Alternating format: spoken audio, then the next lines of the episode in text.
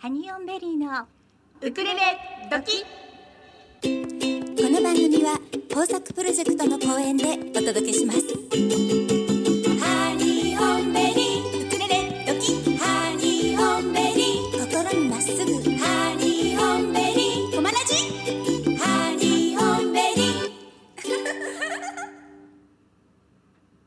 皆さんこんにちは。ハニオンベリーのゆりです。かなです毎週火曜日16時から18時はハニオンベリーのウクレレ時2時間生放送でお楽しみいただきたいと思います。はい。はい。本日のメニューをご紹介したいと思います、はい。本日のメニューはゲストをお招きしてのギフトボックス。そして後半にもゲストさんをお招きしてお送りしたいと思います、はい今日の後半のゲストさんも楽しみですね。そうですね。はい。はい、最近生でゲストさんってあんまりお迎えしていないのでね。はい。リアルタイムというのがちょっとドキドキしたりもしますかね。しますが、はいはい。でも楽しみです。はい。はい、それではですねまずは私たちの番組へのメッセージリクエストの送り方をご紹介したいと思いますお願いいたしますハニオンベリーのフェイスブックページ、フェイスブックをされている方は、フェイスブックページからメッセンジャーでお送りください。それからハニオンベリーの公式ページがあります。https コロンスラッシュスラッシュハニオンベリードットクラブこちらからメールフォームでお送りいただくことができます。その他にもインスタグラム、ツイッターもございますので、ハニオンベリー、ハニベリウクレレで検索していただくとすぐにツイッターが出てくると思いますので、はい。そちらからお送りいただきたいと思います。はい。こちらのコマラジ宛てのメールでお送りいただく場合には、チューズデーアットマークコマエドット FM チューズデーアットマークコマエドット FM こちらはメールタイトルに必ず番組名のウクレレ時を明記してください。そしてラジオネームもお忘れなくお書き添えください。あとおはがきもねお待ちしております。はいお待ちしております。はい、コマラジの住所を申し上げます。郵便番号二ゼロ一のゼロゼロ一二。狛江市中泉一丁目二の六。コマラジスイートタイムパラダイス。ハニオンベリーのウクレレ時係までお願いいたします。ね。あのーなかなかおはがきくださる方は 少ないんですけどね。少ないんです。少ないんですけどね。あの年賀状の残りは皆さんどうされましたかね？そう。ですよね。うちも結構あったりなんかするので、そろそろもしかしたら当たる当たりくじの抽選のも締め切りが終わっちゃったぐらいの時期でしょうか？そ。れっていつぐらいなんですかね？7月の中旬だった気がする。本。うん、大概ね忘れてあーって思う時があります。そっ。かそっか、はい。なるほどね。ええはい。今ですね、コマラジでは、はい。コマラジ番組サポーターさんを募集しております。はいあなたのお気に入りの番組の制作とパーソナリティさんをサポートするシステムになっております。現在はまだ使用段階なので月曜日まゆたま音楽向上委員会そして火曜日はハニオンベリーのウクレレ時それからえー、とハーティーウェイブミストレスと語り合う小さい宴会、イヤシンガーがお届けする癒しの時間。イヤシンガー恵子さんの番組、はい。そして火曜の夜はマンチャーヒンチャー、はい。高山さんの番組ですね、そして夜のホエラジ、はい。えー、チャコさんの番組、はい。そして木曜日はオーラと元気な仲間たち、はい。えーあと日曜日の、えーセルフセルフィッシュガールっていうのかな、えー、とコンソメプラスさん。そして、えースストロボサイダーさんの番組でサポーターさんを募集しております。はい。こちらは毎月税込み550円、はい。こちら一口550円なんですがお気に入りの番組を応援していただくという形ではいそうですね。複数口。そう複数口。はい。登録可能でございます。え今、はい。あの私たちの番組でもねすでにあのお申し込みいただいている皆さんがいらっしゃいまして、え私たちはフェイスブックで秘密のグループを作りまして、はい。そちらの方でハニオンベリーの何でしょう一歩先行く情報。え 一歩先あの私たちの情報。そんなにね 大して知り知りたくないって言われちゃったらあれなんですが一歩先行く情報とそね。そしてこの番組のアはい。ーカイブの音声をいち早くお届けしております。そうですね。はい。い。ろんなレコーディング情報とかもねそうなんです。お話ししてたりもしますけれども。そうですそうです。はい。あのーなんでしょうサポーターの皆さんには私たちがこのジングルで使ってるオはい。リジナルソングのはいフルバージョンとかも先にお届けしていたのですが、がその後ちょっと2点3点ありまして。そうなんですよ。またちょっとね、うん。あの近々レコーディングし直すそうなんですよね。ちょっと歌詞も変わったりなんかしてるんですよね。ちょっとね、ええはいはい。その辺もまたいち早くお届けしたいと思っております。楽しみにええぜひよろしくお願いいたします。はいあと私たち朝ですね、はい8時15分からええ15分間、はい YouTube, YouTube でライブ配信を行っております。はい。えーモーニングハニベリーということではい朝にね、おしゃべりしておりまして、はいそちらの YouTube チャンネルもよかったらぜひ登録よろしくお願いいたします。そうですね。あの、15分なので、ええまあその時 あの昨日あった話ぐらいの話なんですけど。です。はいはい。うんでもけ皆さんすごくあの、楽しみにしていただいてまして。今ちょっとね、はい私があのー介護がありまして、若干できない日とか ええありましてね、はいなんか今日ないんだけどっていうお問い合わせをいただくという嬉しいお問い合わせをいただいております。すよねはい。やっぱちょっと朝の15分大切みたいなお話を聞くとね、ちょっと頑張ね。ってやりましょうかっていう、はい気合が入りますね。はい、はい入ります。はい。それでは今週もギフトボックスのコーナーからお楽しみいただきたいと思います。しょうちゃんよろしく。しょうちゃんよろしく。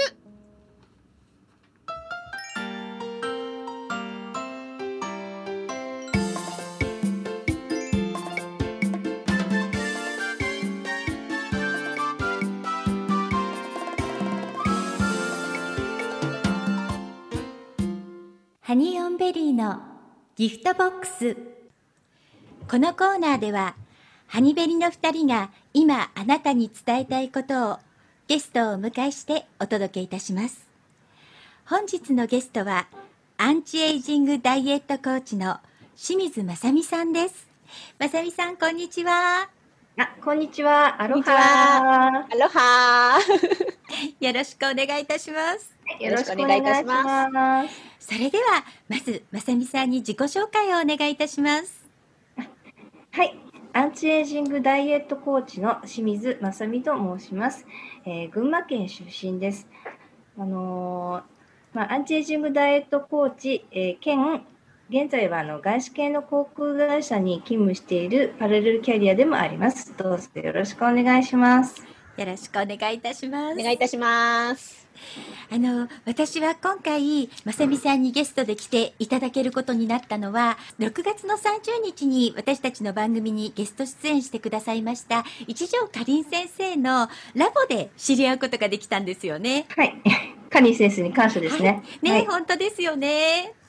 はい、あのアンチエイジングダイエットコーチということですが、まさみさんはどんな風にこのコーチをされてらっしゃるんでしょうか？そうですね。あの、はい。一言で言うと、まあ、はい。食べてきれいに痩せていただく。あの、現代人は食べていても栄養不足なので、はい、はい、あの、体に必要な栄養分をとって、まあ、あの、体質改善とか痩せ体質になっていただくっていうふうにはいしています。なんかとっても知りたい内容だよね、かなちゃん、今日。はいはい。痩せ体質ちょっと心惹かれます。そうです痩せ体ナ質。ね、太りっていう言葉がね、はい最近多いですよね。そうですよはいね。私はあの普段から結構運動をしてる方だったので、それがこうジム通いがパタリとなくなってしまって、なので運動量がガクンと減ってしまったので、うんその分ちょっとやっぱりコロナ太りボーンみたいなところがありますので、うんなんかこう運動しないとなんかこう燃えていかないその状態がすごく不便でならないんですね。そうですよね。なので、そうなんですよ。で、まあ、もともちょっと太りやすい感じのところもあるので、だから運動でこうキープしてたものをパタッとなっちゃった時にうん、どうしようってなっちゃうので、それが、その運動は、まあ、そこそこでいいかなっていうぐらいの、その痩せ体質っていうか、それをこうキープできることを知りたいですね、私は。ぜひぜひ、はいこんなに遊びにいらしてきてください。はい、ありがとうござい。あのまずまさみさんがこのアンチエイジングダイエットコーチをされるきっかけになった出来事って何かありますか？現在53歳なんですけれども、はい。多分あのアラフィフの世代の方だったら、まあ、共感していただくかもしれないんですけど、はい。どうしてもこの年代って太りやすいですよね。どうしてもだんだん代謝が落ちてくるし、はい。まあ、あの他にもこうストレスも溜まりやすいですよね。子供もあのね、自立したりとか、あと親の介護とかもね、はいそういうのもぜもう向き合わなきゃいけない年なので、はい。本当にあの大変な時に、やっぱりこう、ついね、どあのストレスで食べ過ぎちゃったりとか、そういう時もありますし、まあ、でもきちんとした知識を得ていれば、はい。あの本当にあの、ね、ちょっと食べ過ぎた日は、次の日はちょっとこうリセットしてとか、やっぱりこう厳しすぎると続かないので、はい。まあ、8対2ぐらいの割合で、まあ、ええ。やっぱり続けて行うことが大切なので、はい。はい。まあそういうことを知っていろいろ勉強をそうですねあの数年前から始めました。はい、でまあ自分が得た知識をやっぱりこう、え同じアラフィフ世代の方に伝えたいと思って活動しております。うん。そうなんですね。はい。いやまさにまさに同じ世代なのでとっても知りたいことだらけなんですけれどもその皆さんやっぱり代謝がまず悪くなりますよね。その代謝が悪くなった時に運動以外でその食生活でっていうことに関してはまさみさんはどんなお勉強をされたんでしょうか今まで。そうですえね。あのまあ結局年齢とともに代謝が落ちるので、はい。まあ体内のあの中には、そしたら逆にその代謝を上げるものをやはり食べる、はい。うん。と体を冷やさないっていうのはいもすごい大切ですね。あのよくあの冷えは万病のもとっていう通り、はいはい。あの例えば冷えを治が治ることによって全然違うところの体のトラブルが改善したりっていうのも過去にあるので、やっぱりこう受講した方とかあとは、はい。まあ、お茶会の際にも、はい。まあ、あの冷やさないようなことはお伝えしています。はい、あの先日まさみさんのブログを拝見していてあの今までとはちょっと職種が変わるようなことを書かれていたんですけれども形は変えるのも、はい、まあ、あの知恵としては、まあ、え空の上でえお客様を支えていたんですが、はい。また別の形で、まあ、今もお客様、ご利用くださるお客様を支えていると思っていますので、なるほど。ぜひ今後とも、ええ。あの弊社をご利用ください。まさみさんは今アンチエイジングのダイエットコーチをされていますがどういった形でセミナーをされることが多いんでしょうか？そうですね、今はあのまだね、コロナのことが心配な方が多いので、はい。あと逆にオンラインに今でやってるんですけども、まあ、ええおかげさまで今まででしたらやっぱり都内の方じゃないとはい。参加できないような方がえ、え。まあ、遠い方でも参加していただけるということで、そうですね。うん、まあ、当分はオンラインをメインで、はい。ただそれでも都合対面の方がいいっていう方に関しては、ええ。あのリクエストいただければあのええ。極力対応はしています。そうなんですねはい。いや、私たちもそうなんですが、今回のこの新型ウイルスのことで、あのどうしても対面でゲストさんとお話ができないって分かった時に、じゃあオンラインでお話を聞いたらいいんじゃないかっていうことに気がつけたんですよ。今まではどうしても毎週火曜日の夕方にスタジオに来られる人にしかあのゲストには来ていただけないって思い込んでいて、なんか不思議ですよね。もうそれがね。ねうんうんなので逆にまさみさんももう全世界の方にアドバイスができるようになったわけですよね。はい。まあ、ある意味、まあ、え？コロナのおかげさまっていう部分はあると思います。はい。本当ですよね。あの今回私まさみさんにご出演いただくにあたりましてリクエスト曲をお伺いしたんですけれども、そのリクエスト曲もすごくエピソードも添えて決めていただいたんですが、まず一曲おかけしたいと思うので、まさみさん一曲目の曲紹介をお願いできますか？はい。えー、それでは、1曲目は、えー、カワイプナハレ。こちらは、あの、キャリー・レイシェルのデビュー曲でもあります。えーこちらのデビュー曲は、なんと、あの、マドンナを抜いてナンバーワンになったという曲で、しかも、あの、ハワイシンガーとしては本当に、もう、一番の売り上げを誇ったという、そして、あのーもうその曲を聴いただけで、もうハワイの景色が目に浮かぶような本当に素晴らしい曲です。ぜひお聴きください。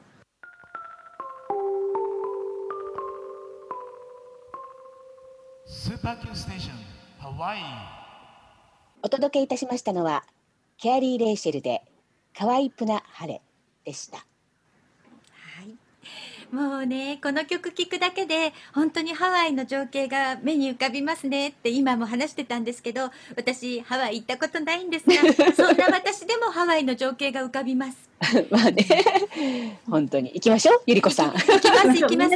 もうもうみんなでみんなで。行きましょう。もうはい。ここまで来たらもうお膳立てはしっかり整ってるのでもう行けそうな気がしますそうでしょう。パスポートはちゃんとお持ちですか？大丈夫ですか？パスポートだけは昨年更新しておきましたので 大丈夫ですよ。10年間、よかった。実を言うとね前は回パスポートを更新してから一度しか海外に行かなかったんですよ、10年の間で？はい一一度しか。もう本当に行けそうな気がしてきましたね。もうだってねハワイでは京子さんも待っててくれるし。そうです、そうです。楽しみです。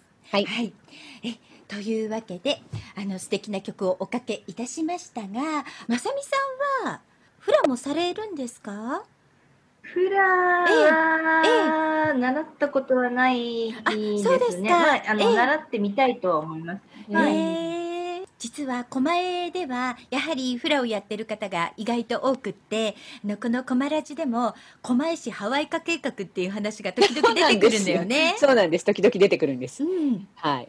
で、あの、私たちのディレクターさんもハワイ大好きで、うなのの、金フラ、男性のね、あの、フラのチームをね、ぜひ作りたいって言ってるんですけどね、なかなかちょっとメンツが集まらないようで、ね そう、ぜひやってほしいんですけどねね。かっこいいもんね金そうフラね。そうなんですうん。はい。そうなんですよね。で、あの、ね、今回、あの、アンチエイジングっていうことで、えーお越しいただいておりますけれども、冒頭にも、えーご紹介させていただきましたが、食べてきれいに痩せていくっていう、やっぱ一番そのあたりが気になるところなので、ちょっとその辺をどういったご指導をしているのかなと思いまして、あの、お話しできる範囲でいいんですけれども、はい。はいはい。ぜひお伺いしたいなと思ってるんですが、受講生の方には、ええまあ、あのい一応こうさ3種類のダイエットメニューをこなしていただいて、はいはい。あのその時期によって若干食べるものは変わります。あのやっぱりこう代謝を上げる時期とかそれを保つ時期とかうんうん。あるので、はい。あのそうですね。あとやっぱりそのまあその中でも1週間に一遍ぐらいはあのなんていうんですかね。ご褒美食っていうんですかお自分の好きなものを、まあ、この日は食べていいよみたいな。はいはい。やっぱりこう続かないとはい難しいですよね。そうですよくあれ、ね。な、な、なんでもやりますって言って、この三日坊主になっちゃわないように、やええっぱり継続することが何でもね、お勉強とか、何でもそうだと思う、仕事でもそうだと思うんですけれどはいも、はい。まあ続けられるように、あとはそうですね、あの私の場合は、まあ、ココーチって名乗ってるぐらいですね、その、はい。月に1回なり2回なりは、数数回あのコーチングもやりますね。はい。あのやっぱりこのダイエットに成功したらこうどういうふうな自分が待ってますかとかあいろんなこう例えばまあ人によってそのその方によりきりなんですけどそのダイエットする目的、はい。あ、どうなりたいかみいたいなものそうそうですが明確ねどうなりたいかですね、うん。人によっては例えばもう痩せてまあ綺麗なうん着たいやっぱり、はい。あの体重が増えたことによってええ。着たい服じゃなくて着られる服を着るって方多いですよね。まあそうですね。ね。はい。うん。もうそうじゃなくっても着たい服をやっぱり着ていただきたいですし、はい。うんうん、でもしかしたら人によっては、まああのまあ、それによってこう、自信をも持ちたいっていう願望が、まあ、はい。内側にはある、まあ、そうやってコーチングによってそういうなんていうんですかね願望をどんどん引き出すっていうか、うんはい。うん。はい。だって本当に女性って痩せて綺麗になると本当にそう性格まで変わっちゃうところがあるじゃないですあか。りますね。なんかこう自信に満ち溢れるっていうか、そういうこうオーラが出ますよね。出ますよね。ねねえ、うん本当に。そう思います。なのでやっぱりぜひぜひやっぱりそういうことに敏感になって、まあ、年齢はね重なるけれどもそれなりのその美しさってあるじゃないですか。だからやっぱりそういうことにはちょっと敏感になっていきたいな、いたいなっていう 一番微妙な年頃ではあるので、はい。そうですよね。あのまさみさんはこのコーチングを含めて、だいたいその生徒さんに対してどのぐらいの期間でやってらっしゃるんですか？半年コースとか1年コースとかそういうのは、そうですね。ええ。あのダイエットもええ。やっぱりずっと続けるものではないので、はい。よくこう、まん、あの私万年ダイエッターですって方もいらっしゃるんですねけれども はい。ゴールはないのかっていう話ですよね。やはり私の中ではさ3ヶ月ってい言っています。あのまあ、どうしてかっていうとそのリバウンドとえダイエットをこの繰り返していると逆にどんどん代謝が悪くなるえ、その通りです。が多いので、はい。あのダイエットっていうかするとあの多少こう脂肪も落ちるんですよ。筋肉が落ちる場合もあるので、はい。だからできればこう3ヶ月でええ、落として、はい。まあ、それを継続する。やっぱりリバウンドなしのダイエットが一番いいですね、そうですね。はい、そういうダイエットをお伝えしています。はい、はい。で先ほど食生活の部分では代謝を上げる食べ物とあと、まあ、体を冷やさないっていうことですけども例えばこの時期夏に向けてやっぱりこう冷房だったりやっぱり体が冷えることって割と多いじゃないですか。そこをと体を冷やさない一番のなんて言うんでしょうかね。えっ、とポイントというか食べ物とかもそうなんですけれどもなんかそういったことに気をつけたらいいですかね？そうですね。ね、これからどんどん暑くなると、はいどうしてもこう、アイスコーヒーとかね、はい氷を入れがちですよね。はい、はいただ、建物によってはすごいエアコンが効いてる場合もあるので、逆にすごい夏って冷えやすいので、はいできればこう、まあ、アイスコーヒーとか、まあ、あのアイスティーを飲むにしても氷を少なめにするとか、うんまあ、お水もできれば常温で飲んでいただくとか、はい。うんうんまあ、熱いものはね、あのーすぐにはやっぱり飲めないので、ちょっとこう冷ましてから飲むとか、まあ、はいほんの少しなあの工夫で、うんまあこ、コツコツ、なんていうんですかね、毎日美活じゃないんですけど、美活ですね。なるほど。はい。まあ、お洋服とかも、はい。ね、すごい暑い時はどうしても薄着になるんですけれども、まあ、建物に入ってエアコンがね、効いてると冷えやすいんで、こう、おええ洋服もね、こう、羽織物とかも、うん、工夫していただいて。なるほど。そうですよね。あの意外と電車の移動なんかでも冷えすぎちゃったりしますもんね。だから必ず一枚は持ってないとっていう感じですよね。はい。あと、はいあの、例えば羽織物も、ものによってはちょっとね、シワになったり荷物になるっていう時に、はい。あの一つおすすめなのが、はい。あの、腕の日焼けカバーみたいなのよく売ってますよね。はいはいあります。あれが意外とええ。便利ですね。えーまあ、最近はあのソーシャルディスタンスがねひひ広まりつつあってあの電車の中とかでもはい。ギュッっていうことはだいぶ減ってるんですけども、はい。まあ、そんな中でこうねやっぱり羽織物ごそごそ出すのちょっと失礼かなって時には、はいはい。まああの腕のカバーとかやるとあんまりこうなんていうんですかね周りに迷惑そうですね。シュッ、シュッとこうはめればいいですもんね。はい。うん、であんまりがさばらないのうんうんで、うん。ちょっとしたこうなんていうのバッグの中に入れても、はい。はい、はい、ちょっとした美活のなるほど。あ便利ですあ それではここでまさみさんからいただきましたリクエスト曲2曲目をご紹介したいと思いますまさみさん曲紹介お願いしますはい、それでは2曲目は、えー、灘そうそう、えー、ハワイ名ではカノホナピリカイです。どうぞお聴きください。お届けいたしましたのは、ケアリー・レイシェルで、カノホナ・ピリカイでした。あのこの曲はね実は私とかなちゃんにとってもとっても思い出深い曲なんですよねそうですよね。だからリクエスト曲をいただいて、へえーと思って、そうなんですよびっくりしました。ね私たちね、ライブに行ったんですよねそうなんです。舞浜のステージをさせていただいてまして、はい、ケアリー・レイシェル。はい。はい、はい。ちょうどその2017年のはいギャラリーの2017年ジャパンツアーの時に、はいちょうどか会社がオフィシャルスポンサーになっていたので、会社のブースで実はええ私、制服着て立っております。お手伝いまさみさん、あそこにいらっしゃいました？はい、来ました。いやー、すれ違っていたかもしれない。ね、そうか。はいま、ま、大体私たちのブースの前、お客様通っていたので、はい、ははいい、もしかしたらそうですね。そうですね。そうなんですねうん私ね、はい。それまであんまりハワイアンのそういった生の演奏って聞いたことがなくてあの時が初めてだったんです。それでもう素晴らしくてなんか感動して帰ってきたんですけどそれに加えてあの日は夏川りみさんがご登場されて歌われたじゃないですか、うん。はい。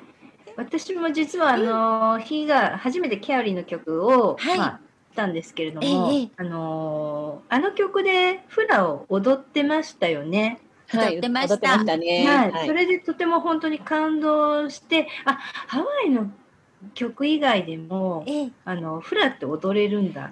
うんでもともと素晴らしい曲なのが、本当に形を変えて、さらにはい、こう、なんていうんですかね、素晴らしい。うんうんうんうんうんうん。でもこう、こう最後あれですよね、なんかこう、み皆さん何も言わないのに立ち上がってこう手をつないで、そうなんです。そうなんですよね。あれもすごいなみたいな、はいはいこうなんていうんですかワン、ワンネスとかね、最近よく言いますけど、そうです、そうです。こう会場が一体化としてなって、うん、素晴らしかったですよね。外とあの曲はフラのイベントですとか、あとなんかハワイの大きなイベントとかでこうお隣の人と手をつないでこう歌う曲なんですよね。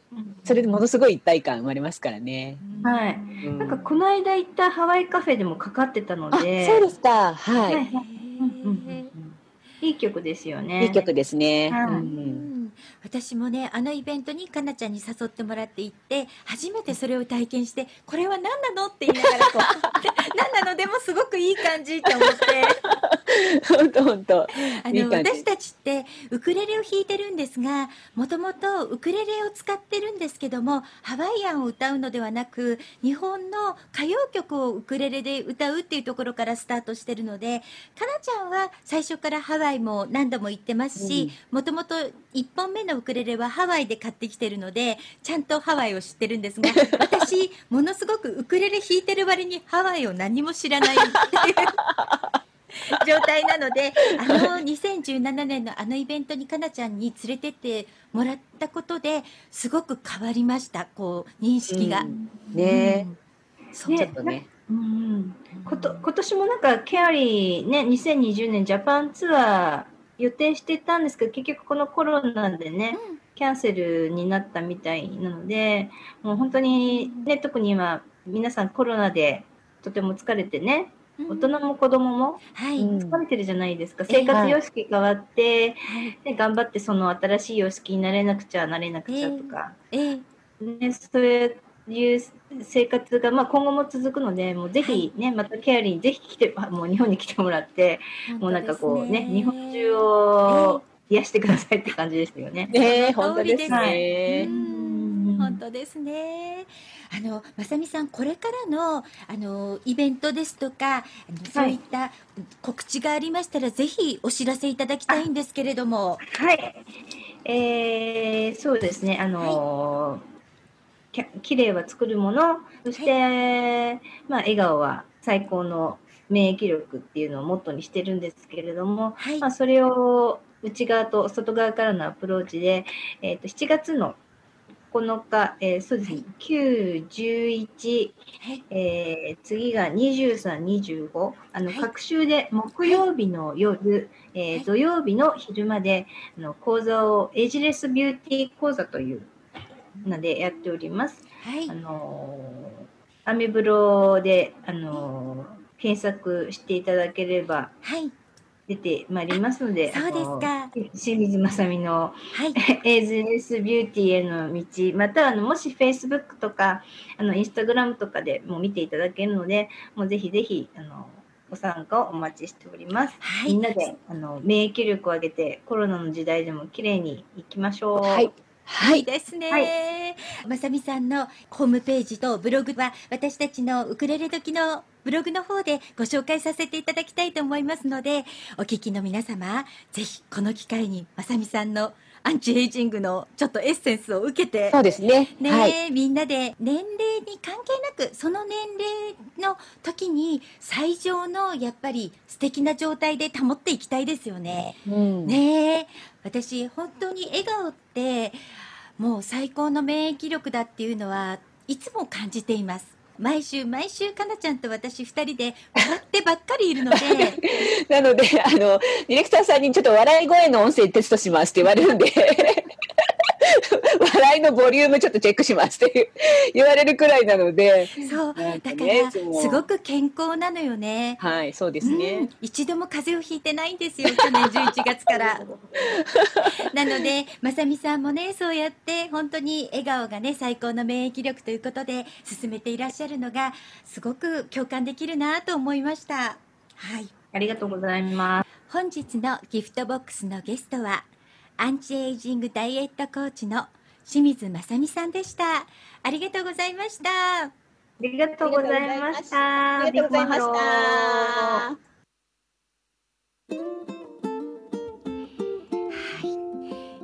さみさんのこのアンチエイジングはいはいダイエット、すごいなんか興味ありましたよね私たちね、はい。うんうん。うん。もっとあの掘り下げていや聞きたかったんですけどね。そうなんです、はい。うん、またきっとねあの話に来てくださると思いますよ。そうですね。はいはい。ええ。やっぱりあの私たちの年齢は、はい。ちょっと油断するとあそのう。太りやすい年齢ではありますので、ええうんうん特に今回のね、はい。この新型ウイルスのことで在宅時間が増えましたので、うんうんうん。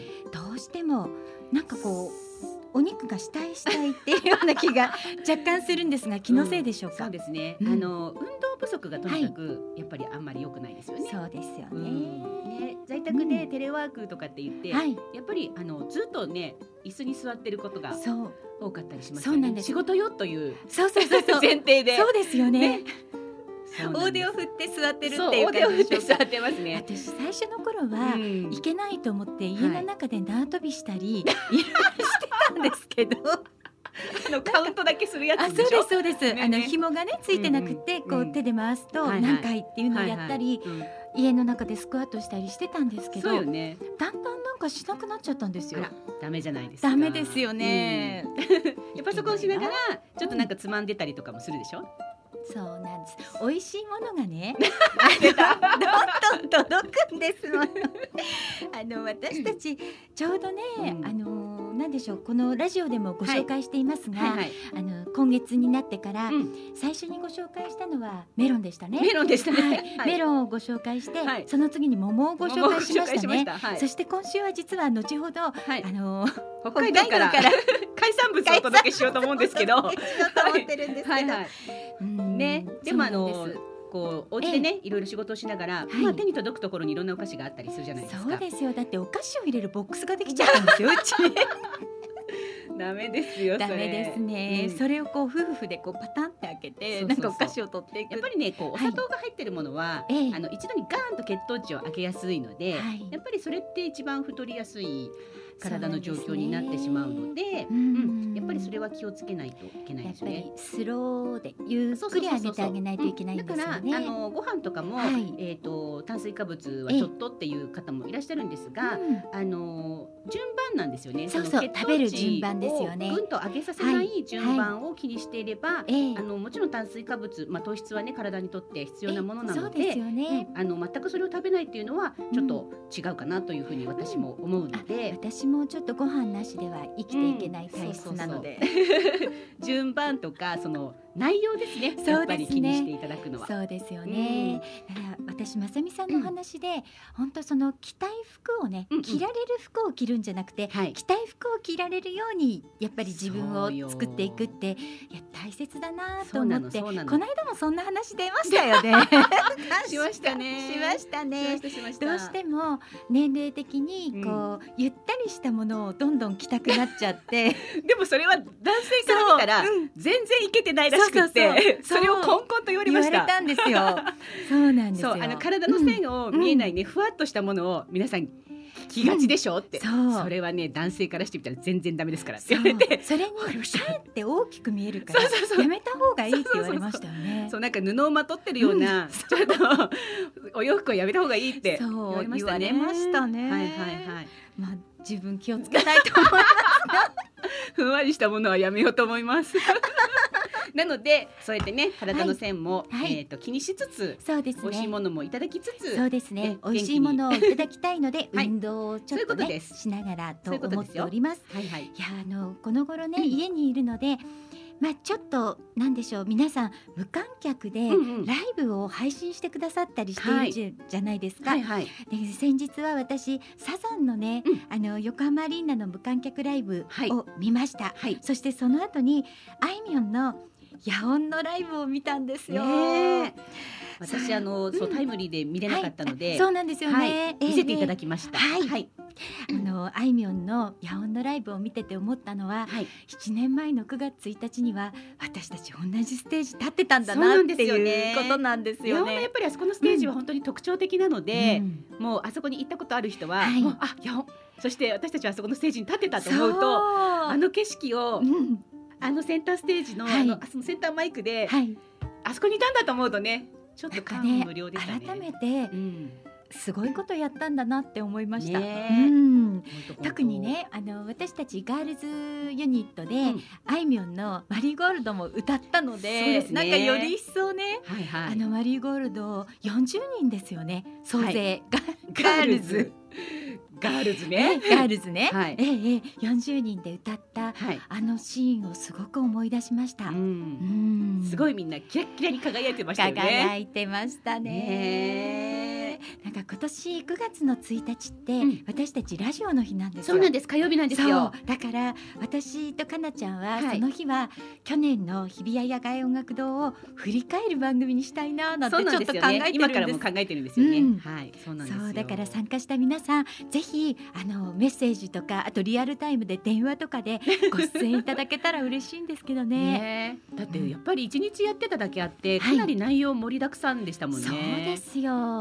うんあの今私たちの朝 YouTube でやっているモーニングハニベリでははい野音をね振り返って一つずつあの動画を見てはい。再生してたんですえけど、え私たちやっぱり当日って何にも見てないって言うと変なんだけど、そうなんですね。見てたんだけど、うん見てなかったんだあね。の袖からうんの景色は見てたんですけど、やっぱりはい正面からのっていうのが全体を見回すっていうことがなかった見ですからうんそうね。なんですよね。改めてあの時のね、あのそう。正面からの映像とか見るとえ、え。いやーすごいねみんなっていう感じでしたよね。うん感じましたね。うん。まあいろいろと私たちの方でも準備しきれなかったこともはいあったし、はい。まだまだもっと工夫できた部分はあったんですけど、うんうん第1回目にしては良かったんじゃないかなと、上出来でしたよ。うんうん。思います、はいはい。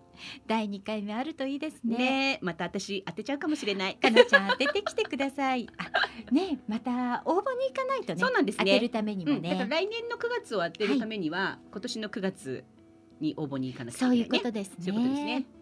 でもその前に、うん私たちは来年の4月のはいはい17日土曜日にはい。大阪でイベントを行います、そうなんです。これはもうはい日にちが決まってまして、はい場所も押さえてあるんですよね。そうなんですよはい。来年4月17日。はいはい。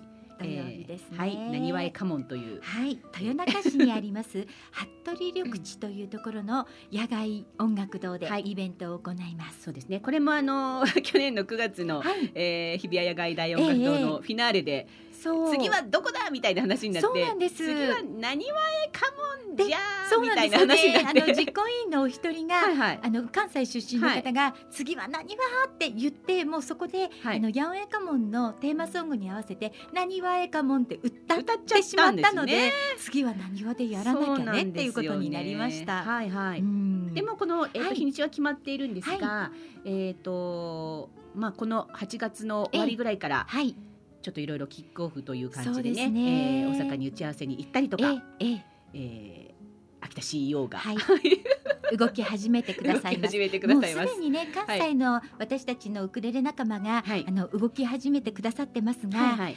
あのーの去年までだったらねなかなか関西でイベントする時、うん。打ち合わせどうしようとかって思ってたけど、ええ。もう今年はこんあのズームで全然問題ないということが分かってズームベいるのでテランなので私たち。本当です。ズームね、はい。私たち3ヶ月間ほぼ毎日何回も使ってたじゃないですか、ええはい。だからできるだけいい音で使う方法とかあとはたくさんの人が入った時にはどんなことに気をつけたらいいとか、うんうん。そういうのが分かってきましたよね。そうなんですよねう。ん。なのであの皆さんの環境がバッチリ整ってれば、はい。まあ使える使える。そうですね。さすが会議室。本当です、はい。うん。便利ですね。便利ですね。なのでまあ、はい。あのいろんな打ち合わせ等は、はい。あの心配ないかなというふうに思っておりますけれども。大丈夫だと思います。はい。はい、それではここで、はい。えー番組宛てのメッセージリクエストの送り方をもう一度ごはい。紹介したいとお願いいたし思います。ます。私たちハニオンベリーのフェイスブックページがございます。そのフェイスブックページからメッセンジャーでお送りください。このメッセンジャーでいただくのが一番私たちも早く見られる形ですよね。はいはいそしてハニベリーの公式ページもございます。ハニオンベリードットクラブ。ハニオンベリードットクラブ。こちらの方からはメールフォームを準備しておりますのでそちらからメールをお送りください。インスタグラムとツイッターもやっております。こちらからもお送りいただくことができます。コマラジ宛てのメールは tuesday アットマークコマエドット fm tuesday アットマークコマエドット fm メールのタイトルには番組名のウクレレドキと明記してください。そして本文にはラジオネームをお忘れなくお書き添えください。おはがきもお待ちしております。お待ちしております。はい、おはがきの送り先ですね。郵便番号二ゼロ一のゼロゼロ一二。狛江市中泉一丁目二の六。コマラジスイートタイムパラダイスハニオンベリーのウクレレ時係までお送りください。は今月そうですね6月7月で、はいあの私たちの番組にメッセージリクエストいただきました皆様の中から抽選で1名様に、はい吉澤美由紀さんのはい塗り絵本をプレゼントさせていただきます。はい。可愛いやつね。可愛いんですよ。みゆきさんね、8月11日にもはいまた新しい塗り絵本を発売されるんです。今度ははがきサイズの塗り絵ななん。だそうです。へはいー、そちらも皆様どうぞお楽しみになさってください。はい。あの今回のプレゼントも申し訳ございません。日本国内の方に 限らせていただきます。そうですね。日はい本国内に限らせていただきます。えーはい。まだまだね今月7月中にメッセージいただけましたら抽選にね入れていけますので皆様メッセージお待ちしております。はい、お待ちしております。はいはい。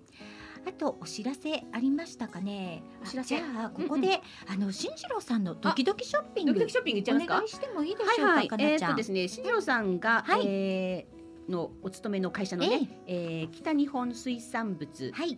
株式会社様はい。の直営店で販売しているええ。自慢の商品をお得な詰め合わせセットにてご自宅へお届けいたしますという、はい。えー通通販のご紹介をいただいております。あの限定100セットなんですけれども、はい。えっ、と7月の10日現在もう残り50セットっていう情報なので、少し日にちが経ってますのでね。もう残り少なくなっているんじゃないかなとはい。思うんですが、はい。えっ、とその内容としましてははい。甘エビ。はいはい。増毛さん甘エビ。そうです。250g かける3パックをメイそうンに、なんです。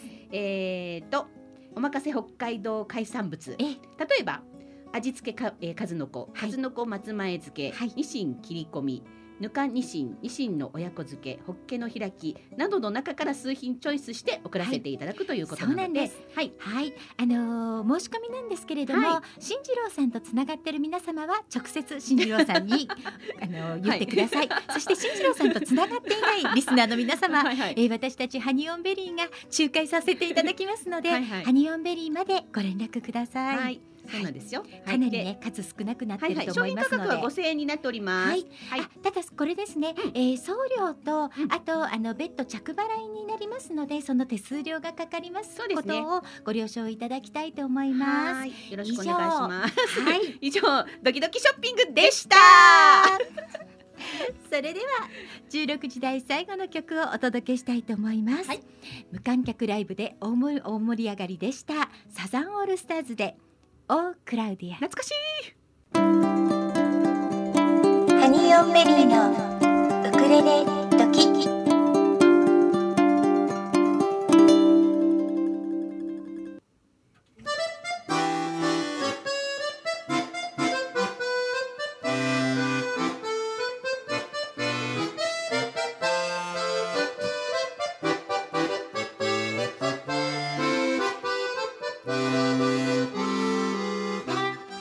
時刻は5時を回りました引き続きハニオンベリーのウクレレ時でお楽しみいただきたいと思います今日の狛江市のお天気なんですけれども、はい今は雨も降ってないですかね？うん、降ってなさそうですね。ねはい。これから先も多分曇りの予報でしょうか,、なんかね、午後からはそんなに、あの雨が降らない予報ではあったんですが。そうですね。まあ念のため皆様お出かけの際には傘はお持ちいただいた方がいいかもしれません。はい現在の、えー運行状況なんですが、はい京王線、小田急線ともに平常通り運行しております。はい、今日はですね、はい。後半にまたゲストさんをお呼びしてるんですよ。はい。久しぶりにあの生ゲストさんですよそうね。なんです。はいちょっとドキドキしますね。ドキドキします。それではゲストさんをお呼びしたいと思います、はい後半のゲストさん世界を旅するウクレレギタープレイヤーのキャスさんですあ、どうも皆さん、こんにちは。こんにちははい、こんにちは。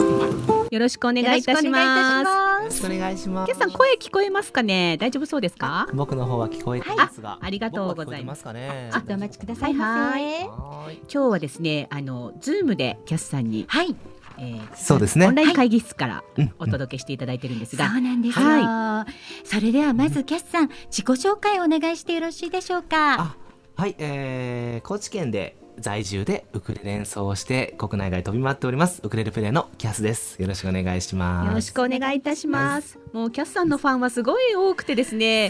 私たちがこのねあ今回あのキャスさんを、ええあの、えーゲストでお呼びしますというふうにはいはいお知らせしたところ、まあメッセージすごいこと。そうなんです本当ですか？はい。ありがたいですねいや、よかった、みん、みんなに言った甲斐がありましたね。はい。しかもかなり突然なオファーだったんですよね。今回。あーすみませんね。あの前からキャスさんにあのお願いしようとは思っていたんですがなかなかタイミングがなくって、はい。うん今キャスさんはいろんなオンラインでレッスンをされたりあとはいろいろとこうなんでしょういろんなツールを使ってより一層いい音色でオンラインでウクレレの音色をお届けしようっていう実験をされてるんですけど、はいはい。その実験をしてライブをされてた時にうんうん偶然私も聞くことができて、はい。その時にあの私2017年の10月にお会いしてるんですっていうお話をさせていただいておっとぐいぐい行ったんですね。そうなんですちょっとグイグイ言ってしまいました、は いはい。何せね、はいキャスさんをお呼びしたいなって思ってたものですからねはいなんかちょっとうございます。あのバーッとち近寄っていきまして それで今回お呼びすることができまして本当にありがとうございます。ありがとうございます。こちらこそ、はい。ありがとうございます。はい、あのキャスさんは、えーはい。私がお会いした時はちょうどウクレレのコンテストに参加される前の日のイベントだったんですかね。2017年のつくばのイベントは。そうです。あの時は確か、なんか審査の方で僕はね、はいあの来てたと思うんですけども、そうね。そうそう、はいあの時はね、はいそうその前の日だったんですけど、ええその、えー、つくばのイベントではい、ねお会いしたんですよね。そうなんです。そううん。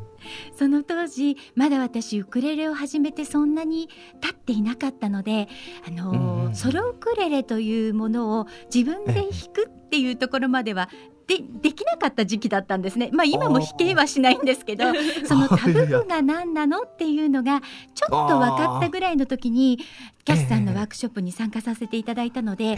皆さんねもうええ本当に弾ける方たちがかなり来てたので もうあ大丈夫かしらって思いながらか。いきなり上級なところに入り込んだ感じでした。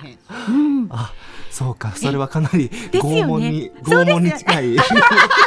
やっぱりやっぱりそうでしたよね。ね、私すごい大胆なことしたのねあの時うね。んねうん今じゃちょっとできないけどねって感じ。でもね、なんかね、はいうん、綺麗にね、弾かれてたのはすごく覚えてますよ。弾き方キャスさが、うん、うん、うん、とても綺麗な弾き方だなって、うん、うん、思ったのは覚えてます。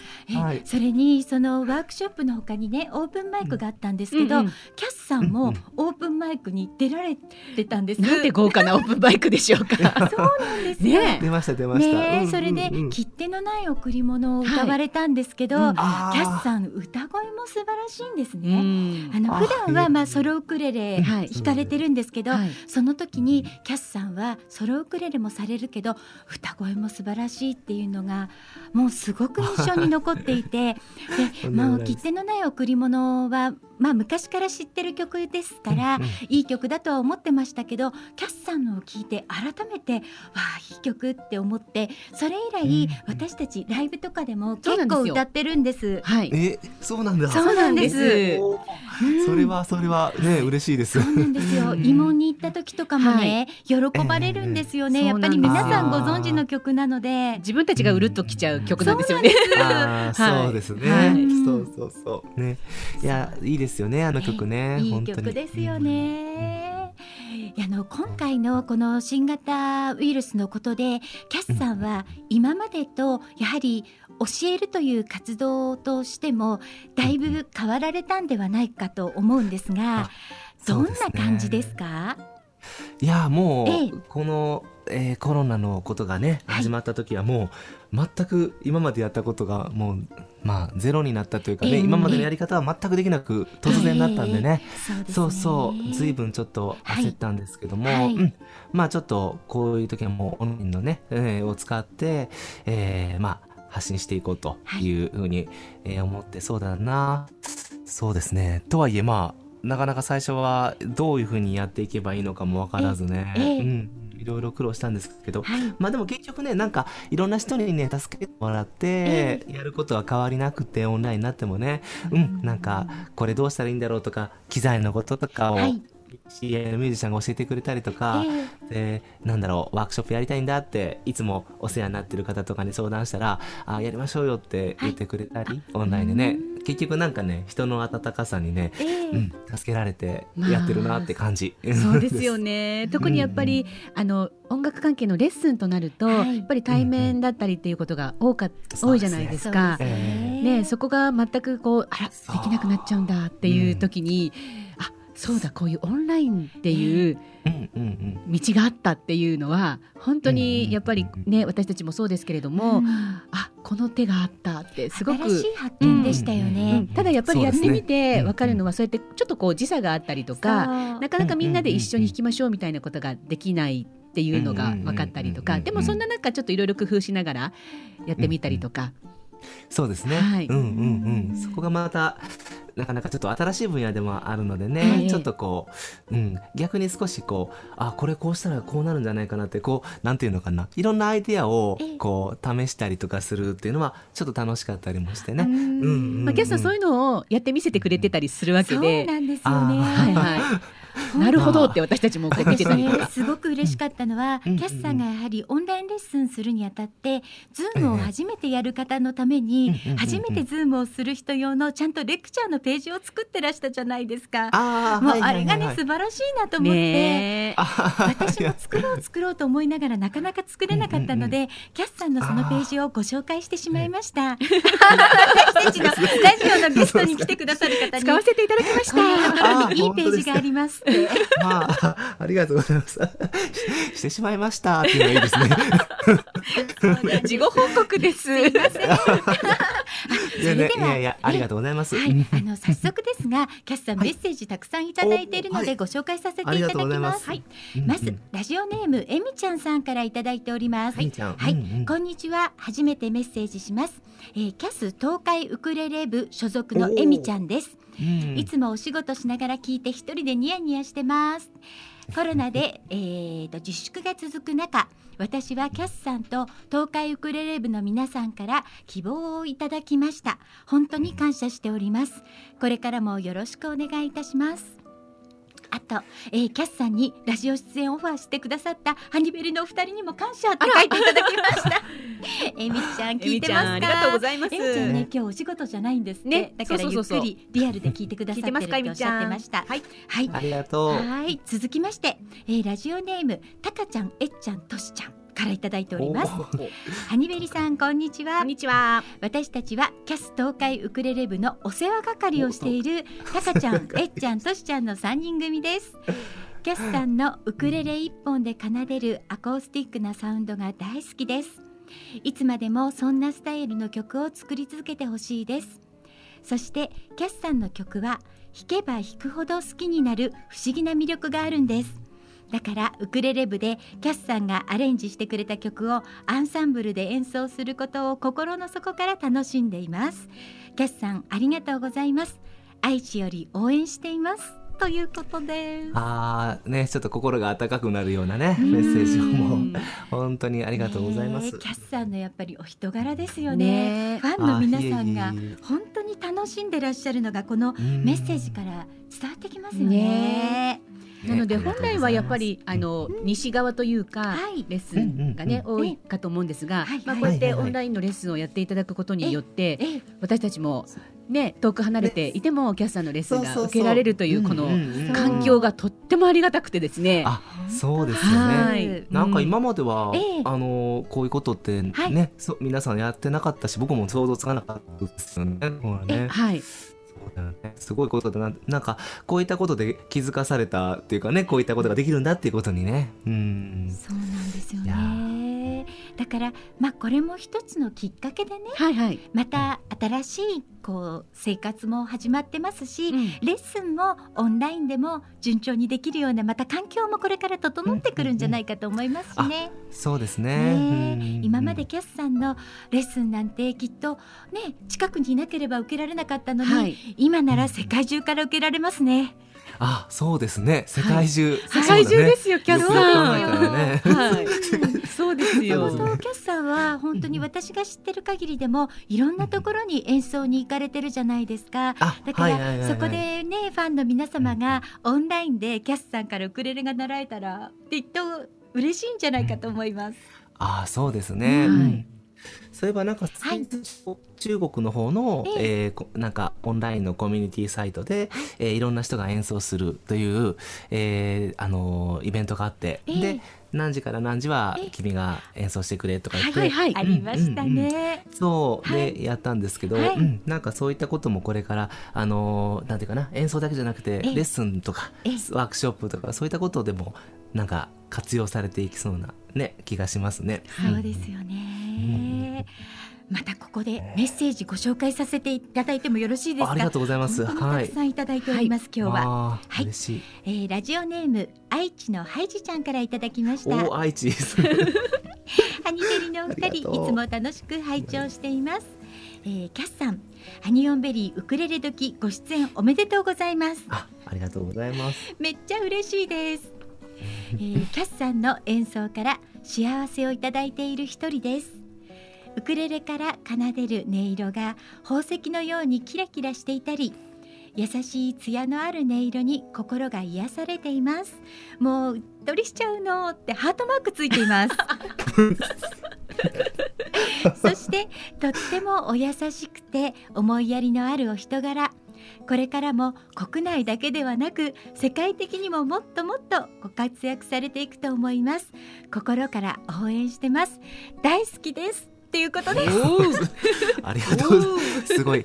活字からもこんなに愛がね伝わってくる。なんて。伝わってきますね。はい。ありがとうございます。ちゃねもうんね、本当に皆さんね、応援してもらって、いつもいつもありがとうございます。ありがとうございます。いや本当ね急に急に決算にご出演いただけることになったので、はいはい。告知して本当数日だったんですよ、ええ。それなのにこんなにね、メッセージいただきまして本当にありがとうございます。ありがとうございます。ありがとうございます。もうはい本当に嬉しいです。はい、キャスさんこれからのご予定なんですけれども、はい。今直近ではどのような活動がございますか？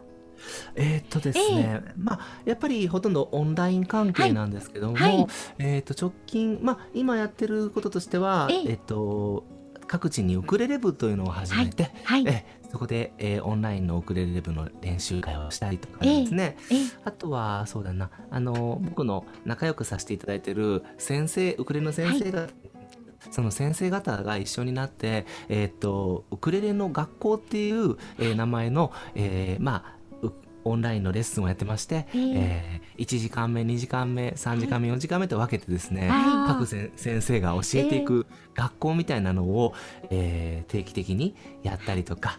そうですね、うん、なんかそういうオンライン絡みのことが多いかな。ウクレレ部同士で、えええーちょっと交流の一環もあって一緒にリモートの動画をまあ作ったりとか、えーとうん。関東ウクレレ部、はい。東海ウクレレ部部で、えーリモート動画を作ったり、へうん、あとねあの僕が定期的にあのやってるあキャスオンラインウクレレフェスティバルっていうイベントを始めたんですが、そのうんあの海外のあミあのミュージシャンを中心に呼んで、えーコンサートをするというものなんですが、はい。うん、その中でもねあのそのウクレレ部のみんなに、ええあのこうリモートでつないで演奏してもらったりとかそういうことも、えー今計画したりとかなんかそんな感じのことをやったり、うん、あとはなんかあれですかね、はい。作曲の仕事とかも最近よくやってまして、そうなんですか。はいそうですへねーなんかあのーとある企業様の、ええ。うん、曲でね、はい。うん、を作ったりなんかそんな感じかな。なんかこれもねええ。やっぱりねこういう配信することによって、はい。自宅でね、はい。録音できる環境がね結構整ったんですよね。そうですよいね。そうそうそう、えう。んえうん、なんかねそういったことでねなんかできることは増えたかもしれない。うん。なるほど。うん意外と私もそうなんですけどこの3ヶ月間の間に自宅にどんどん機材が増えていきまして、はい、すごいですよ、ゆりこさんち。そうなんです。はい。全然使いこなせてないんですけど機材の方が先行していっている感じで あこれからゆっくりねうん。覚えていこうと思っている段階なんですね。はいはいはい、ええ。すごくね、はい。い、いと思います。うん。ええええ。あのーキャスさんが一緒にそのウクレレの学校をされている辻井先生いらっしゃるますよね。はい、はい私ね辻井さんと一度お会いしてるんですけれども、ええそれが京都で辻井さんが主催されたお寺でウクレレイベントをされた時に私ええ聞きに行ってるんです、京都まで。ええすごいです このフね。ットワークの軽さ。いやーすごいですね。そうなんですよ。それがあの私が大好きなあのユイレレさんというウクレレのあの女性のデュオの方がいらっしゃいまして、あーその方はいたちが出演されるっていうことでお邪魔したら、うんうん。それを企画されてたのが辻井さんで。えそれで辻井さんの出してらっしゃるゆるりウクレレ気分の本をね,、うんうん購入させていただいたっていうご縁があって、あ、ええそうですか。そうなんです。いやいやいや、はい。僕のはい。講師も僕やってて、その講師時代の、えーえーと先輩になりまして、辻先生は。ええええ。ええ。そうからもう昔からね、はい。お世話になって、うんなんですけども。そうええそうなんです。はい。まあすごい京都まで。ね ちょっとなんか行かなきゃいけない気持ちになって行ってしまったんです。その時。え。うーん。ですよでも今ね本当こうやってキャスさんとお話ししててその辻井さんのお話なんかもはいできて、なんかあの日行っててよかったなって思っています。あはい、そうですね。でもこういったね、はいなんかいろんな出会いがこうやってつながってるんだなっていうのも思いますよね。こういうお話聞いてますと。本当ですよねうんうんうん。あのね今キャスさん四国で、やはり四国でまああの拠点にされて、まあ、全国いろいろやってらっしゃいますが、うんうん。実はね、私姉が四国に住んでるのですごく四国って身近なんですよ。おお、そうですか。今姉は愛媛に住んでるんですがあらのそうですか。えもともえとはあの高松にも住んでた時期があってあやーはりええ愛媛内をちょっと移動したりしているので、あ、そそれは僕は出身は愛媛なんですよ。あそうなんですか、ええそうです。ええですからおお愛媛に。あそう今愛媛愛媛におりましてだから実はねキャスさんが、あの愛媛の方でやっぱりイベントとかされてたのを姉は知ってたんです、まだウクレレする前に。ええそうですか。そうなんです、まあそんなご縁もありまして。ねあじゃあ愛媛とかにもぜひまた遊びに来てください。えちょっと遠いですけどえ、京都を上回る遠さですけどね。大丈夫です私たち去年のね10月にも実は2人で愛媛行ってるんですけど、はいはい。ええそうなんです そうですか愛。媛にドリームスカムトゥルーのコンサートを見に愛媛まで行っております。そうなんですよ。そうなんだ。かなり私たちフットワーク軽いので、そうなんですよ。きっとあのコーチとかもお邪魔しちゃうかもしれません。そのうあち。本当ですね。わ、はい。かりました。会いにじゃあ行っちゃうかもし知れません。あじゃあねあのいいカツオを用意してはい。待っておきますので、よろしくお願いいたよろしくおします願いします。あ今ですね、あのメッセージがもう一つ入りました。はい。おお願はいい、えっ、します。と、ゆかぽんさんからですね、はえー東京のウクレレラバーも聞いていますよ。キャスターのおしゃべり、ゆったりと、えー、う潤いのある素敵な声ですね。ハニベリのおかげで素敵なプレイヤーさんの横顔がかい垣間見れて嬉しいですということで。おおありがとうございます、はい、たった今届きました。ゆかぽんさんです。ゆかぽんさんはいはい、ゆかぽんさんありがとう、はい。本当キャスさんの声本当素敵なんですよね。そう言われるとなんかそう言われるとなんかいい声出そうとする自分がいて ちょっと嫌ですねそういうのねちょっとかっこつけちゃうみたいな。そうそうそんなことないですよみたいな感じで言ってしまいそうでそうそうそれが恥ずかしいなうんなんかその気持ちちょっとわかるような気がします。あのーそういう声も聞けちゃうのは女子はキュンとするんですよやっぱり。そうですね。はいはいぜひレッスンの中で、はいちょっとこういい声出すコーナーとか 作っといてください。そうするとあの、ね、生徒の皆さんが、はい。なんかこうただ教えていただくだけじゃなくて、はいちょっとドキドキするような時間もあると楽しいんじゃないかと思います。そうですね。はい。みんな同じ喋り方になって部屋から出てきてね。そうそうそう。それも面白いですね。はい。ねうんいや本当にキャスさんにね今日はお越しいただいてえお話伺えて私たちとっても嬉しかったです。ああの今度はまたゆっくりとできることなら何かね東京にお仕事があってお越しいただくことがあれば、火曜日の夕方よかったら この狛江市のスタジオに来ていただけたら嬉しいです。もうぜひぜひお願いします。はいもあれですね。来年あの大阪でイベントがあるので、そうなんですよ。よろしかったらそうなんですか。すごはいいすごいよろしかった。らオファーしちゃおうかなあみたいな。ね、4月のあぜ17日の土曜日なんですけど、あ、そうですか。はい。こんな電話で電話でお願いしちゃうの。断られなくなっちゃうじゃないね、キャスタあ、わーね。かりました。これはあのあれですね。いいと思って言ったらいい感じですね。そうですよ。そうですよ。いいかもですよ。それ。あ、そっかそっか。わかりました。も はい。しね、ご都合よかったら、はいぜひね、はいあの参加していただけたら嬉しい緑地で。ですすよね。はい、そうなんです。あー、いいもう今ですね。いい場所であご存。知ですか？あ、はい、はいあの、や、野外のすごいそうなんですよね。うん、わあ、すごいすごい。あ、ぜひぜひ。ありがとうございす。ます。あの後ほどはい詳しく来てくれるかな？あ、いいと思う。来ましたね。来ました、来ました。皆さんお聞きになりましたか？皆さん、大阪集合ですよ。はいはい。ありがとうございました。楽しみはい、うんあの今日はいろいろとお話をお伺いすることができました。はい。それでは今日の後半のゲストはウクレレプレイヤーそしてギタープレイヤーでもある世界を旅しているキャスさんにお越しいただきましたキャスさんありがとうございましたありがとうございましたありがとうございました。はい。お目にかかりたいでです。あ、はい。はい。失礼します。はい、それではここで。一曲お届けしたいと思いますキャスさんで日だまり「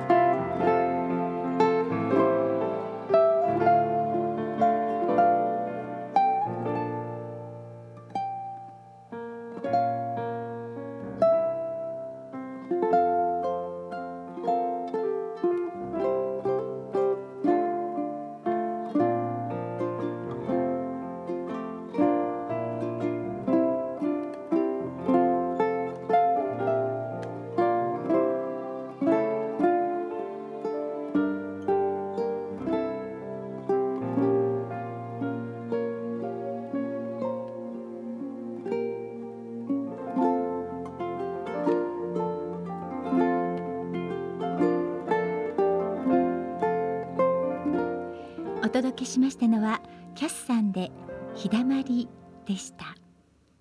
豊作プロジェクト株式会社様からのお知らせです。ASP.AID ASP.AID はクラシック ASP の保守管理運用設計再構築機能拡張不具合修正などを行います。IIS アクティブサーバーページスのプロフェッショナルがあなたのレガシーシステムを無期限にがっちりサポートいたします。例えばこのシステム配置外で担当者不在。誰もメンテナンスができない。システム開発会社に作ってもらったシステム現在その会社がない。メンテナンスを誰に相談したらよいかわからないシステムがある。ドキュメントすらない。こんな経験はありませんか？そんな方は今すぐ asp.aid で検索。クラウド化やスマホ対策新しいデザインへのリニューアルにも対応可能です。古き資産を最大限に活用いたしましょう。豊作プロジェクト株式会社様からのお知らせでした。はいそれではここで、えー、警察官を語る詐欺の電話が入っているということで皆様にお伝えしたいと思います。今狛江市内に特殊詐欺の電話がかかってきているそうです。え、これがですね、入電の内容なんですが、井の方地域に詐欺の電話がかかっています。調布警察署の警察官を語っているそうです。で、クレジットカードの番号を確認させてくださいって言ってくるそうなんですが、あのこういった問い合わせは絶対に来ませんので、はい、えーこの後ね、犯人はクレジットカードやキャッシュカードを確認に来て預かるか別のカードにすり替えてお金を引き出したりするそうです。皆さんねくれぐれもお気をつけください、はい。もし不審な電話がかかってきた場合には、えー調布警察署の方にご連絡いただきたいと思います。お電話番号を申し上げます、はい。042-488-0110繰り返します。042-488-0110こちらの方までお電話いただきたいと思います。くれぐれもお気をつけください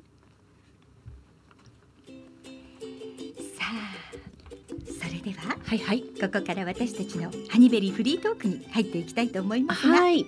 えっ、とまずは、ええ。ウクレレカバーズ2020のお話が、そうですね。はい、えーさせていただこうかなと思うんですけれども、はい。い、よいよ今度の日曜日からええ。ーレコーディングが始まります。始まりますね。はい、えっ、と28組のアーティストが今回、えーこの、えーウクレレカバーズ2020にご参加いただいてるんですけれども、、はいよいよですね。いよいよですね、はい。あのすでにうん。私たちは下準備は始めているので、はい。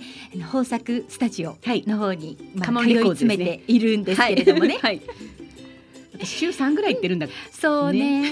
週三行ってるな。うんうん。うん。あそうなんですよ。の。徐々に徐々に機材が揃ってきましてはい。この本番を迎えるにあたってちゃんと整いましたね整いましたね。昨日ようやく整いましたね。整いました。何かいろいろこう毎回、はてな？っていう。そうなんですよ。なんかね少しずつトラブルがあったり、はいはい。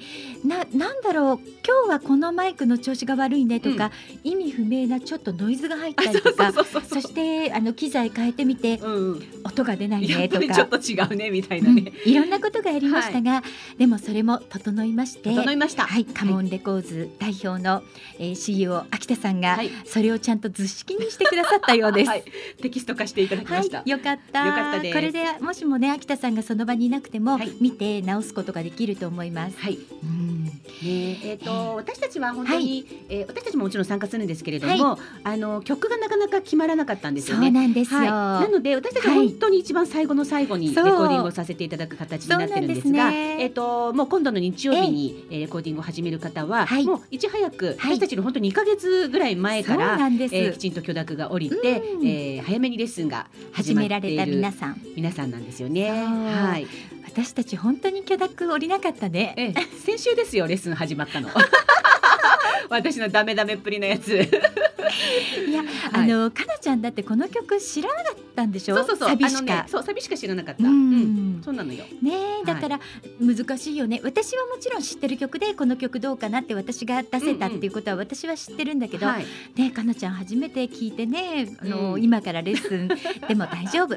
かなちゃんなら、大丈夫よね、うん頑張るわ大丈夫ですよ。私。頑張ってください、さあというわけで、はい。ええ。ハニオンベリーが歌う歌ここで発表したいと思います発表いたします。ドロロロロあドラムロール ダメだった。言っとけばよかった。はい。えー、と私たちの曲はですね、えープリンセスプリンセスの、はい、だからハニーごそうなんです存知です。かね皆さん、えーこの曲はですね、とあるドラマの主題歌でした。うんねだから私そのドラマもよくわかんなかったそうですよね、うん。あのー私たち世 私たち世代じゃわかんないんですけど。どの世代ってわかんないです。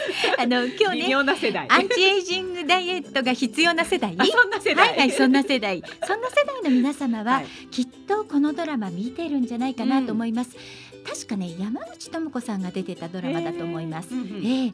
そのプリンセスプリンセスのだからハニーに決定いたしました。そうなんですよね、うん。あのハニーつながりではあるんですけれども、はい。はいあの別に狙ったわけではなくてですね。ちょっと狙ちょっと狙ってたいや違うんです。あの曲を考えてうん。最終的にプリンセスプリンセスの曲にしようかなって思って3曲ぐらい考えてたんですよ、うんうん。でもその3曲の中でこう見た時にせっかくハニー入ってるしなとは思いました、うんうんうん。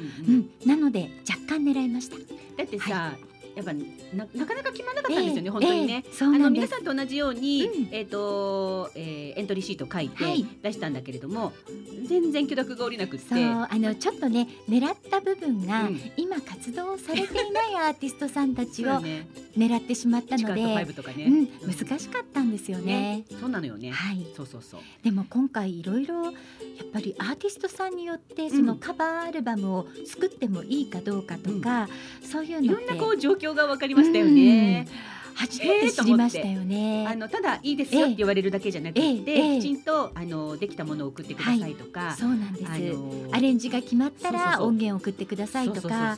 それとかあとは同じ CD の中で、同じアーティストさんが2つ入っちゃダメとかアーティストによっていろいろだっねてこといろんな条が今回件がやっぱり分かりました。うんうん出てくるんだなとそう思いましたよね。でも比較的このアーティストさんは許諾が下りやすいっていうのも分かりましたよね。うんうんそうですね。うんはいはいそのでもその逆で、うんいっぱいカバーしてる人がいるのに、うんなぜ降りないみたいなのもあったしね。ね。まあね、うんいろいろと事情はあるんですよね。はいはい。ただ今回私たちはプロのアーティストではないので、なんね。はい。ええそんな私たちに許諾を下ろしてくださった皆様本当にありがとうございます。この場をお借りして お礼を申し上げます。はい、ありがとうございます。はい。これでねウクレレカバーズ2020、はい2枚組 CD としてはい。年内発売できそうですね。豪華版なんですよね。豪華版なんですよ。は二枚組ですよ。今回はこのええ。2枚組の中に、うん。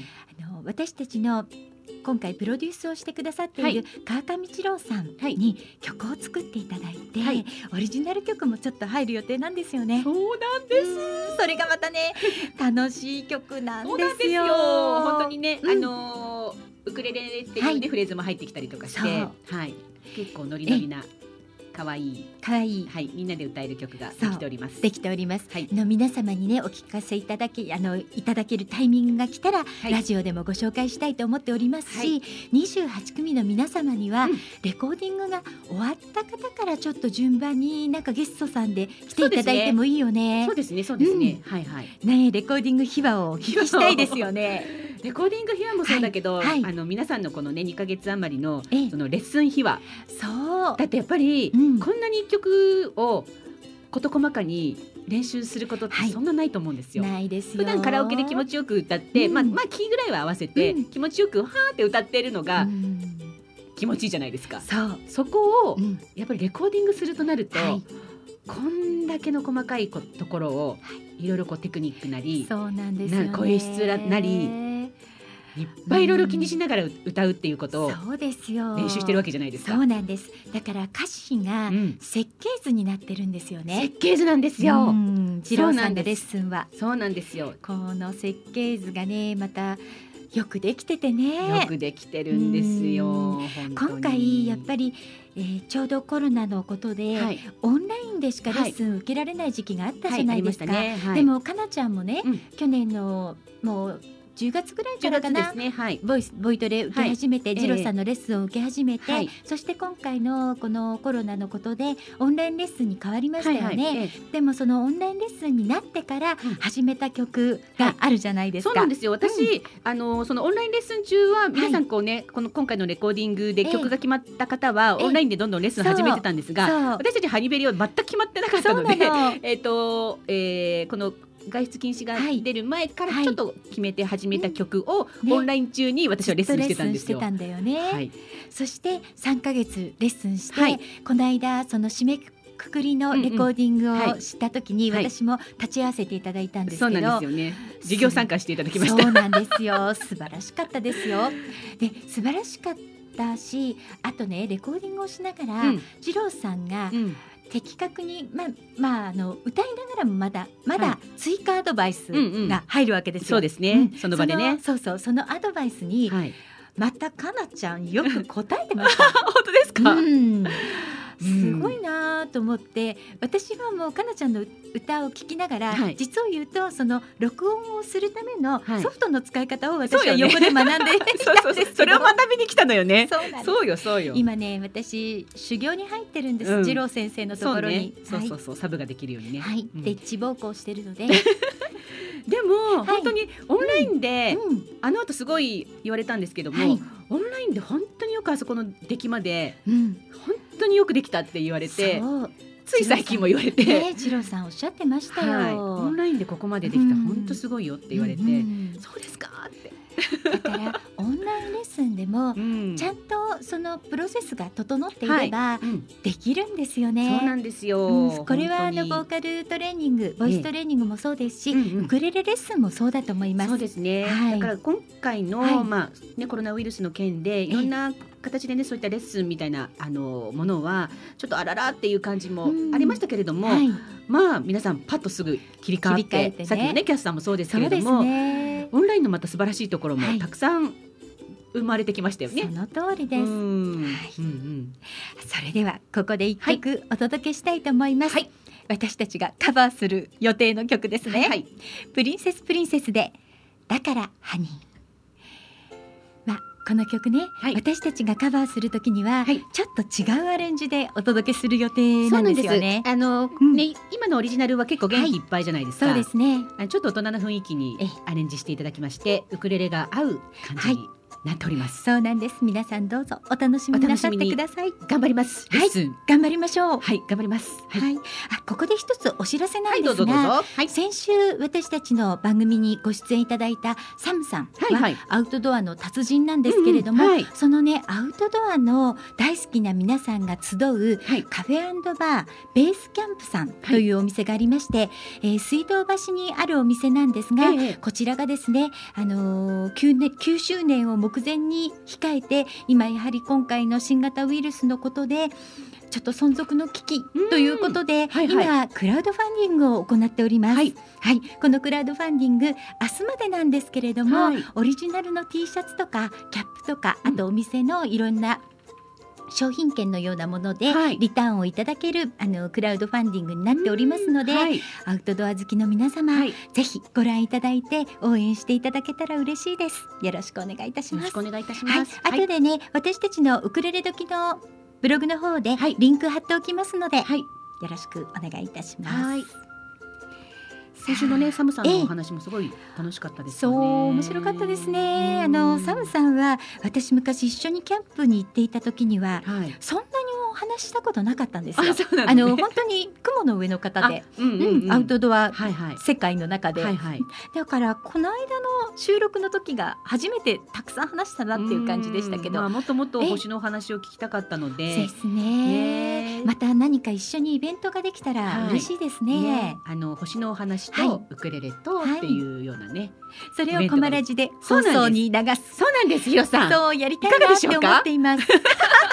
今ヒロさんからオッケーが出ました。OK 印いただきました。はい。はい。ぜひやりたいと思います、ね、やりたいですね。はい。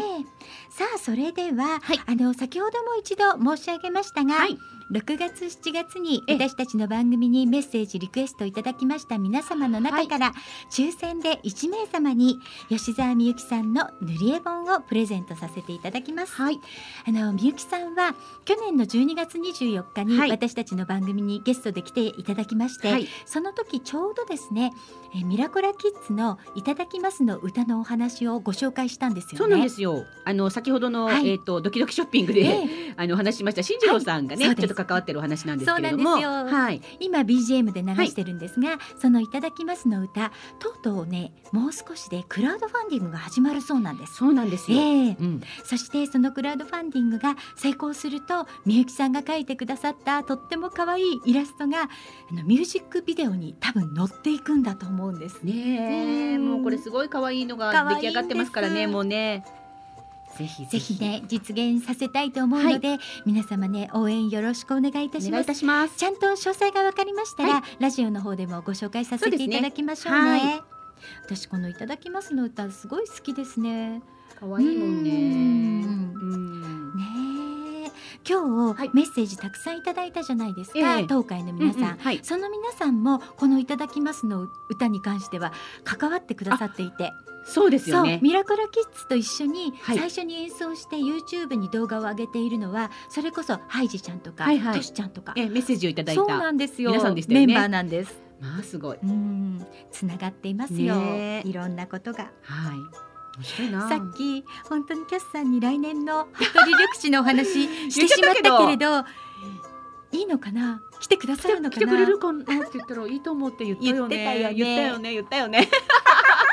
まあそんな風にしてここ数日何人誘っていることかっていう感じですよね。私たちちょっと水面下で いろいろオファー始めてますよねまた呼びすぎだって言われちゃうかもしれないよ。あどうしようどうしよう。でもでもね私たち素敵な方にこの頃ね本当に出会うチャンスが多くって、だってね、うん。来週のねあの告知をするはいことになりますけれども、はいはい。来週ゲストでお招きしている方もね、はいハーモニカ奏者のそうなんですよ。本若かなさん。本若かなさん本が若かなさん本当に本若かなさんなんですよね。可愛らしい方でしたね。可愛いええ本ね。若かなさん、うん。あのつい先日 NHK の番組に出ていらっしゃって、ええ。あのその番組今ねアーカイブでネットで多分見られると思うので、うんはいはい。あのそちらもちょっと来週の予告編としてご紹介させていただきますね。はい。ハニオンベリーのフェイスブックページには昨日リンクを貼っておきました。はい。皆さん見てください。はい、そしたら本若かなさんからね、はい今メッセージが来ました。というか、はいというかあのほらきんえっ、とたまたま昨日収録だったじゃないですか。はいはい昨日？昨日だよね？はい昨日です。そうですよね。はいでその時に本若かなさんが、はいあのペンダント、ハーモニカのねちゃんと吹けるペンダントをはい胸にしてたんですよね。それをそれ私欲しいんですって言って、ええあの買えるんですけどね、はい発注したんですね。はいそしたら送りましたって今来たので、多分来週私ここに下げてこれると思います。そうそれがねなんといっても本若かなさんオリジナルなのでミニハーモニカに「かな」って入ってるんですそうなんです。もうもう刻印されてるんです。自分のものって感じでしょ？そう。全国のかなさんに、はいぜひそれを持っていただきたいって話をしてたんだそうなよねんです。はい、全国のかなさん、うんはい。ぜひぜひ おすすめします。ドキドキショッピングまた明日あの来週ハーモニカになっちゃう来でしょ？週来週ハーモニカと、ね。あと本若かなさんの CD のドキドキショッピング、はいきっとやっちゃうと思いますやっちゃうと思います。はい。予告先発ですって。るのね そうね。でもほら私たちがいいと思ったものだからさ、そうなんですかなりおよすすめなものなので。桃も買いましたもん桃もも安倍農園さんの桃も桃も買いましたはもうね発注しました、はいあとは私が東京にいる時に届くことを願うばかりです、はい。しかも月曜日に届くことを願うばかりです。ね、ひどさん。そしたら火曜日持ってきてくれるっそて。うそう思ってますはい月曜日に届くといいねはい。そううまくいくかしら行く行く。この間トウモロコシはうまくいきましたよね行きましたね。はい。ちょっとねメロン逃したんだな。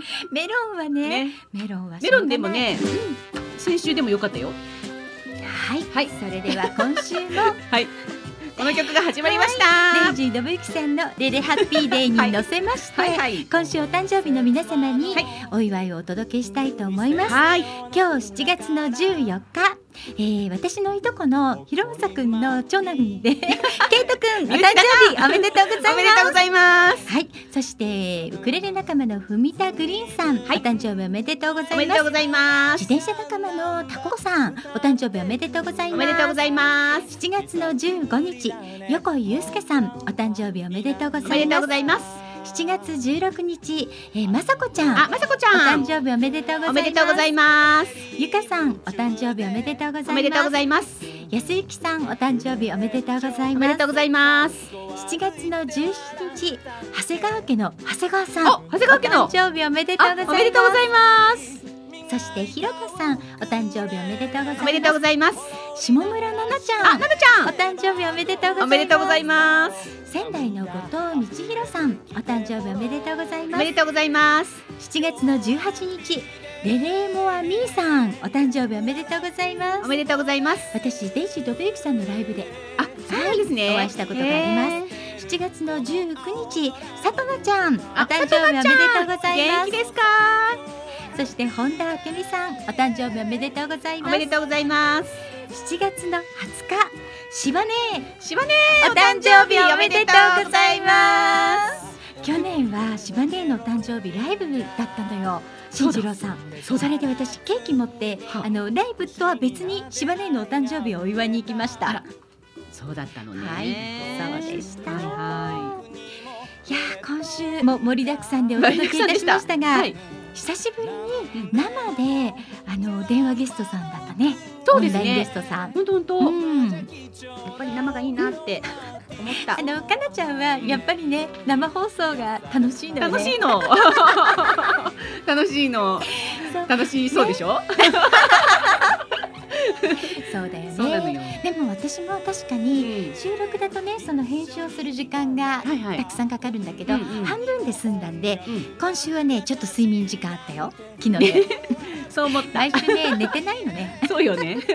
前日特にね。そうそうそう、うん。でも私は意外とそれも楽しかったりするんですよ。うん、うんううんん、不思議ですね。ね編集のスキルもアップしますからえねでもまだまだなんですが、はいはい。あのこれから先もね、あのーまあこうこんな時代ですから、はい。い、ろんな放送の仕方があるっていうのが分かっそうですね。あてるのはの臨機応変いいことだでと思います。いろいろやっていあのいけるかなと思っております、この放送は豊作プロジェクトの公演でハニーオンベリーのゆりとかながお届けいたしました。ハニーオンベリーのウクレレ時は毎週火曜日16時から18時までの放送です。番組へのメッセージリクエストお待ちしております。それでは来週もウクレレ時でドキドキさせちゃいます。ありがとうございました。うつむいた日々にさよならさ。連れてって虹の果てに。買い物かごいっぱいの愛をありがとれれ